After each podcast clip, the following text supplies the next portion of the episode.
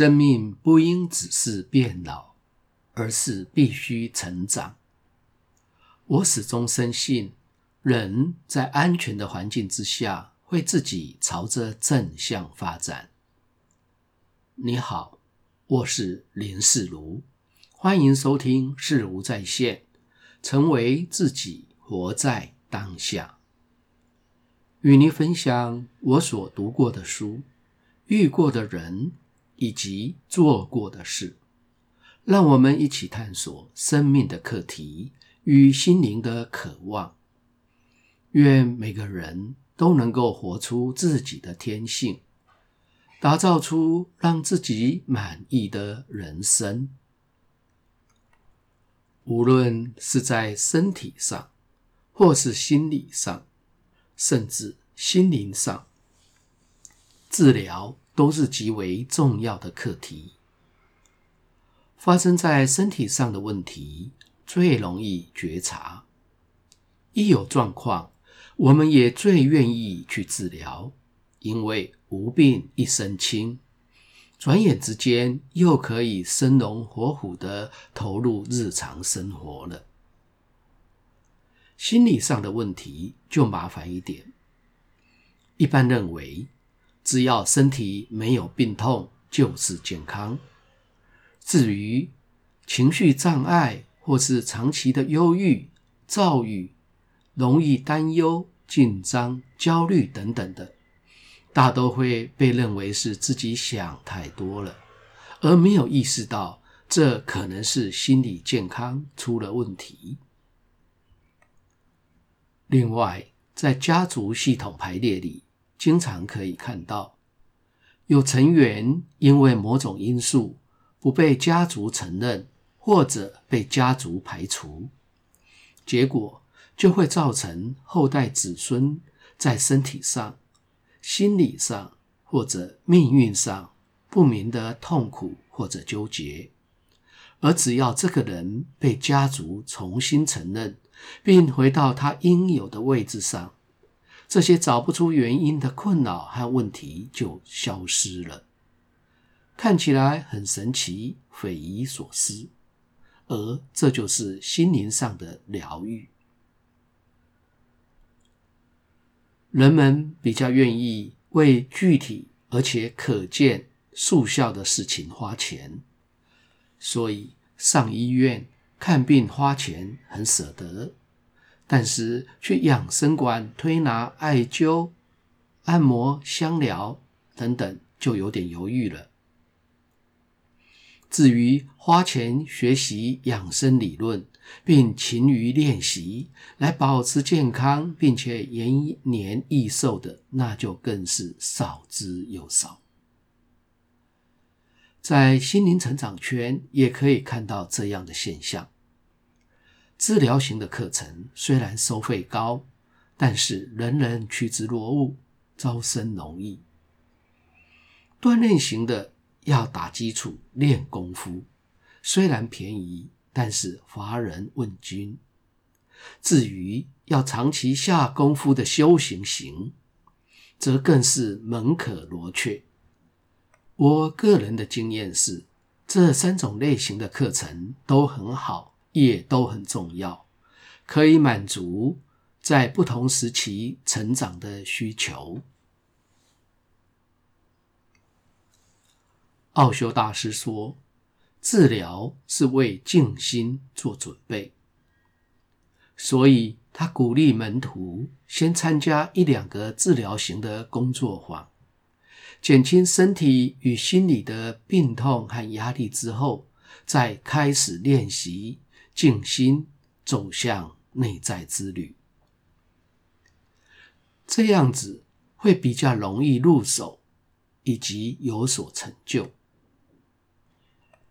我非常认同这个观点，因此只参加过一个完形治疗工作坊，还有一个心理剧工作坊而已。其他的如呼吸治疗、舞蹈治疗，或者是西藏脉动治疗等等，都是因为主办课程而被动参加。而且我的重点不在于治疗，而是在过程当中如何锻炼自己，能够更放松和更加的觉知。把握了这个原则，短短的一年下来，我发现比起几位一直沉浸在治疗团体的同修，我的确是走得快速而且深远的多了。十多年前，我在每个星期二下午，在新竹有个易学律动神圣舞蹈班。当时是借用小提琴名家林昭亮的旧居当教室，在宽阔的绿地上的木台上跳舞。林间又有松鼠跑来跑去，非常的舒服惬意。有一位学员。因为同事的介绍而来参加，他看到我之后非常感慨地说：“当年我们是同学，一起参加工作坊。现在你已经成为老师多年了，而我还在治疗当中。”我同样的也十分的感慨，我这位同学为什么只愿意参加治疗型的团体，而不愿意把一些时间用在工作自己上，锻炼自己的内在力量和能力呢？只要受点有意识的苦，就可以不必继续受那些无意识的苦了。可惜他只上了三个礼拜的课程之后，又听到一位。外国的治疗师来台湾开工作坊，于是他又去治疗了。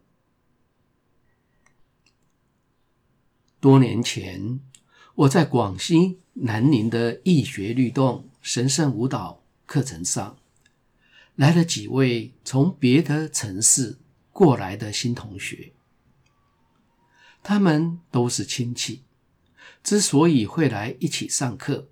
是为了陪伴最年轻的那位成员，因为她刚新婚，而她的丈夫就在不久之前突然轻生了，没有留下遗书，也没有遗言，让他极度的震惊与伤痛。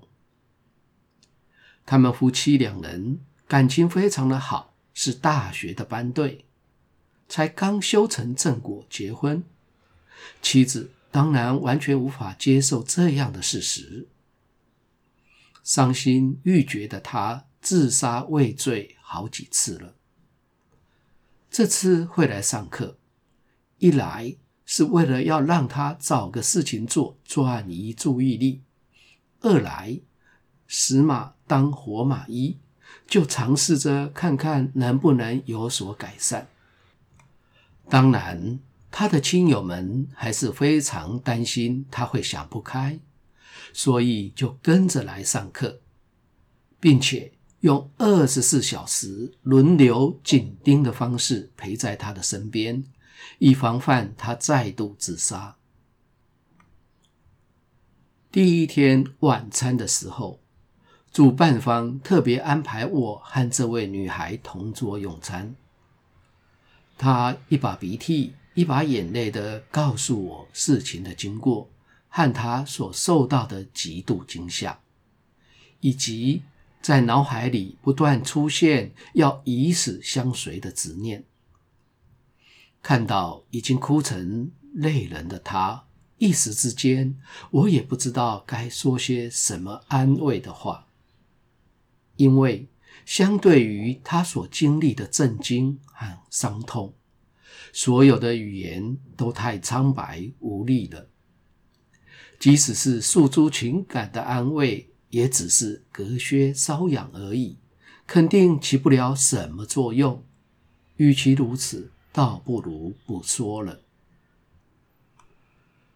既然从理智中心和情感中心切入都不具任何作用。那就从我所擅长的身体中心开始吧。于是我请他坐直，然后动手稍微调整了一下他的背部，头部和眼睛，并请他确认以及记得当下身体的姿态。我提示他，每当我要求的时候，必须要能够重现。接着，我要求他答应我，在这三天的工作坊当中，无论如何都要带着注意力，维持着这样的体态，并且同时关注到双脚和地面的接触的感觉。至于神圣舞蹈学得如何，动作组不组得出来，跳得好不好，这些都完全无关紧要，可以不必太在意。他听完之后，点头同意了我的要求。三天的课程下来，他很努力的去做到我们之间的约定。直到工作坊结束之后，同学们陆续收拾好行李，离开教室要回家了。他特别到教室前方来跟我说：“老师，我完全不想死了，我会好好的活着。你给我的练习，我会每天持续的做。”看着他昂首大步轻快离去的身影，我放心了，同时也十分的开心，因为他开始把注意力投注在自己的身上了，能够处在当下，心灵也回归了序位。我知道，经由生态的调整，他的心态已经改变了，疗愈的作用。将会继续发酵。接下来，他也会有余力关注到家人和亲友，重启他的人生。果然，在一年之后，我听到他在距离南宁数百公里外的一个台资企业工作，恢复了正常的人生。打从出道以来，我一直都不接治疗个案，主要是因为我始终相信，人在安全的环境之下会自己朝着正向发展这句话。我相信，只要环境够安全，当事者就会自然产生改善自己的意愿。只要有意愿，就会有意识。只要有意识，自己就会去找出有效的方法来；只要有方法，就会有意志依法确实的执行；只要开始实际的行动，必然会有成效。而见到成效之后，就会对自己产生信心和力量，然后产生正向的循环。因为这份力量和自信都是来自于自己的身上。这些年来，在许多学员的身上看到了很多神奇的疗愈效果发生。这并不是我很厉害或是功夫了得，而是学员自己有强烈的意愿，而我。恰好在那里，同时我的自我并没有介入，而只是让会发生的事情自己发生而已。因为我从来不寻求一个 happy ending 美好的结果，所以就成了一个最佳的关键催化剂。只是加快了事情自己发展的速度，就像上述的案例当中，是那伟大的不知名力量，把它带进和谐的运作当中，然后经由我分享一些工作自己的技巧，最终则是透过他自己的努力，始终带着注意力在工作自己。因而拯救了他自己。葛吉夫的著作之一，书名为《唯我在，世界方为真。我太喜欢这句话了，简明扼要地点出心理治疗与心灵成长的关键，和我们努力工作自己的方向。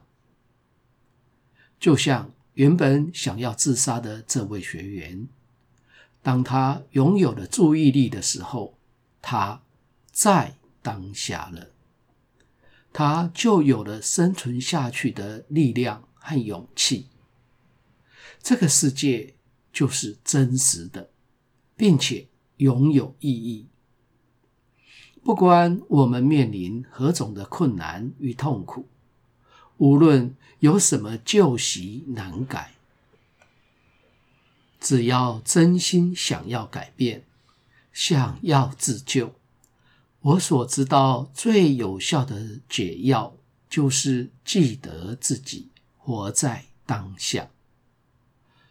而我要能够在最直接有效的方法，就是从锻炼自己拥有注意力开始，就对了。感谢你的收听，下一次的主题是善应，我尊重你的决定。在经过两三个学员的分享之后。他的反应开始变本加厉，一下子用力拉扯自己的头发，一下子捶打自己的胸膛，发出“砰砰砰”的巨大声响。整个人披头散发，脸上涕泗横流，同时大声哭喊着说：“我不要活了，我这就跳楼下去死了。”这位学员到底发生了什么事？结果又会如何的发展？欢迎下集继续收听。如果你喜欢本节目，请订阅并分享给周遭的朋友。欢迎留言评论，我会根据您的意见来改进节目的内容与品质。期待在每个星期二和星期六早上六点。在各大 Podcast 的平台，与你一起追寻，成为自己，活在当下。